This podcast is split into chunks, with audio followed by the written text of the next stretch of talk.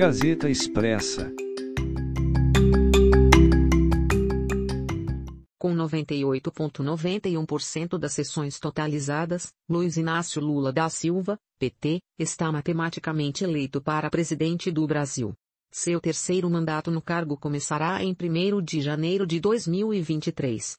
A apuração já registra para Lula 59.630.140 votos, 50,83% dos votos válidos.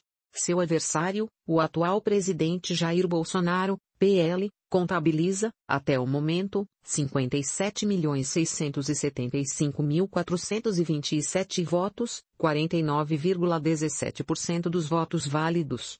Com esses totais já não é mais possível para Jair Bolsonaro superar a votação de Lula. Lula já governou o Brasil de 2003 a 2011, com dois mandatos consecutivos.